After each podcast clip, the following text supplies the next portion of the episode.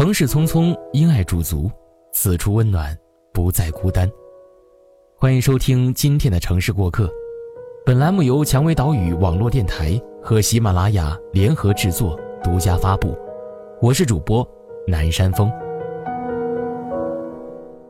这两年叫喊着跳出体制、走出稳定的人太多了，随便在网上一搜。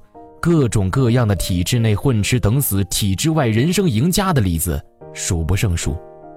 受风向的引导，许多年轻人纷纷举起走出去的大旗，毅然决然辞职，向看起来自由平等的体制外奔赴而去。可事实真的如网络上写的一样吗？你随随便便离职，就能发现自己竟然还有不为人知的天赋，然后正巧这时。有人发现了你的闪光点，于是你顺利入职了既光鲜高薪又能发挥所长的工作，顺利的一步步走向巅峰，开启人生赢家之路。我不否认，世上真的有这样的少数人存在，但这样的个例凤毛麟角，而大部分年轻人仅是凭着一股冲劲儿，既无准备，又没特长，跳出稳定后处处碰壁。一边感慨社会的残酷，一边苦于生计，只能随便做一份并不喜欢、也没高薪的工作，最后在出租屋里懊悔自己冲动的决定。之所以会出现这种现象，是因为那些急匆匆走出稳定的人，根本不知道自己为什么一定要跳出体制寻求改变，而是一味的被网络上一些观点影响，做起了只要离开稳定，追求自我。就一定能走上人生巅峰的美梦，而事实上，如果不努力，没方向，不管在哪里，都是一样结局。其实，对于大部分普通人来说，拥有体制内的工作，有稳定的收入，其实并不是一件坏事儿。我们必须承认，那些拥有独特闪光点，能扛住身后无缘的压力。能裹挟着巨大野心，还放肆奔跑在追求梦想之路上的人，实在太少。这个社会上大多数，我们应该是这样的：老老实实的读完了四年大学，没什么特长和方向，有些小想法，但却没有蓬勃的野心，愿意吃苦，但更想能有一个安安稳稳的日子。这几年，我逐渐发现，其实身边体制内工作稳定的朋友。也真的过得不差。他们自打毕业起就不算动荡，踏踏实实的待在一家单位，领着按时按月发放的工资，而一般稳定的单位福利都还不错。他们享受着公司食堂和住房补贴，基本每个月都可以存入固定部分的薪资。当我还在北京漂浮不定，每个月为了两千块的房租过得捉襟见肘，基本月月光时，他们已经开始有了第一笔固定存款，并且随着时间积累，聚少成多。一般几年后，他们基本都可以凭借固定收入买房买车。也许你会觉得，那不一样，他们偏居一隅，没有见过大世面，而你这么年轻，已经走南闯北，见识广博了。我不否认，年轻的时候出去见识。是多数人的想法，但当我闯荡几年回来后，才发现，如果你的见识仅仅是看看摩天大楼，体验一下发达的交通，那么其实你出不出去，真的没有太大区别。我曾经对走出稳定有过误解，认为那一定是壮士一去兮不复还的悲壮。其实不然，真正的走出稳定。不是一定要你离开体制，背井离乡，孤身一人背起行囊奔赴北上广，不是只有大城市才能有激进的梦想，而是希望你能有持续学习、始终保持前进力量的心态。即使不在金碧辉煌的 CBD，依然有颗奋进努力的心。我认识的一个朋友，高考成绩很棒，后来去了不错的学校。毕业后，因为是家中独子，一心想在家乡发展，便于照顾父母，于是他毅然离开大城市，回到家乡，在一所不错的高中任教。也许你觉得不就是三四线城市的教师吗？那能有多好？其实这种想法太过偏激。三四线城市虽然工资没有一线高，但相比其他开销，他每月净存款能比我们这些在北上广的要多得多。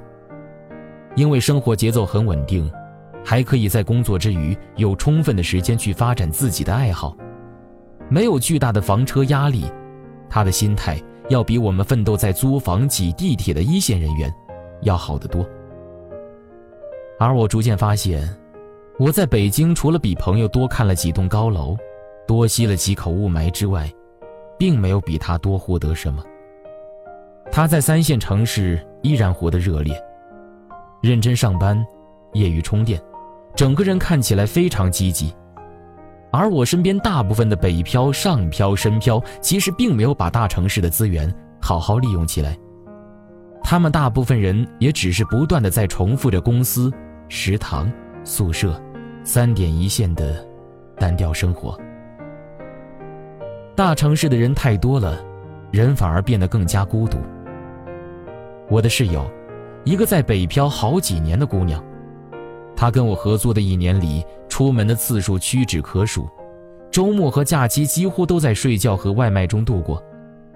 倒不是说姑娘在浪费大城市的资源，而是身处北上广的漂们。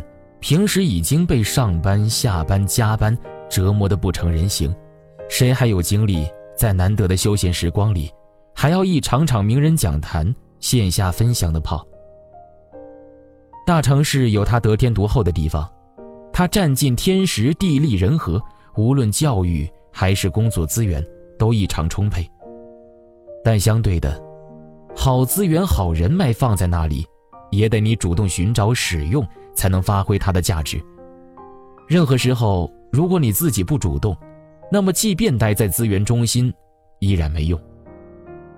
很多鸡汤都在不断灌输一个观点：我们只有离开体制，才能走出稳定，脱离了环境的舒适圈，才能获得更大的发展。但是，试问一下，我们真的能如自己设想那样，离开小城之后，真的能在大城市？如鱼得水吗？我看并不见得，没有任何能力与准备，单凭一腔热情闯世界。殊不知，北上广并不温情，没有公司愿意为一个只有梦想的人买单。而那些体制内的人，其实比很多同龄人活得更好，固定收入，稳定生活。如果这时候你还能保持心中的小野兽，持续向前。岂不是锦上添花？跳出体制，离开舒适圈，其实是说心理状态走出稳定，要变得活络积极起来。现代社会互联网高度普及，任何时候只要你想学，自然能有途径能帮你突出重围。而当你不再安于现状，开始主动对外出击的时候，大城市的资源人脉才能为你所用。否则试想。一个整天只知道宅在家里刷剧、聊微信的人，身在东京、巴黎与身在乡间小城，又有什么区别呢？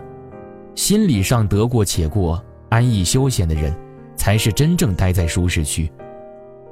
当然，我知道环境对人的同化影响是巨大的，但是我依然相信，那些心有猛虎的人，即便身在安逸环境之下，依然能有魄力和勇气做点什么。只要心不死，那么体制内也是奋斗区。千万别因为一时冲动就叫嚣着离开体制，放定稳定的工作收入。全球化的世界，你的梦想早就不再局限于北京、上海，而在于你的内心。如果真的想要做点什么，不甘心在小城市了此一生，那就好好的规划设计一下未来的路。单凭热情闯世界的人，一般都会头破血流。而我更希望，如果你已经有了一份稳定工作，那么不妨可以重拾梦想。谁又能说，体制内兢兢业业，体制外遍地开花，不是一件好事儿呢？没有任何准备和规划的离开，充其量只是一场感动自己的颠沛流离。那时候，也许你无缘光鲜亮丽，而是日日给予，无论从心态还是精神，都会全线崩溃。那会儿再后悔，只能是为时已晚。体制内安稳并非坏事，体制外逐梦也不一定要远行。只要心在奋斗，哪里都是远方。你说呢？欢迎在评论区与主播互动。蔷薇岛屿有声频率，感谢您的收听，感谢作者猫妖叨叨，我是南山峰。想要查询本期节目歌单及故事原文，可以关注我们的微信公众号“蔷薇岛屿有声频率”。同时呢，我们正在招募后期策划。如果你想要和我一起制作有声节目，欢迎加入我们的招聘群：一四六一七五九零七。我们期待与你合作。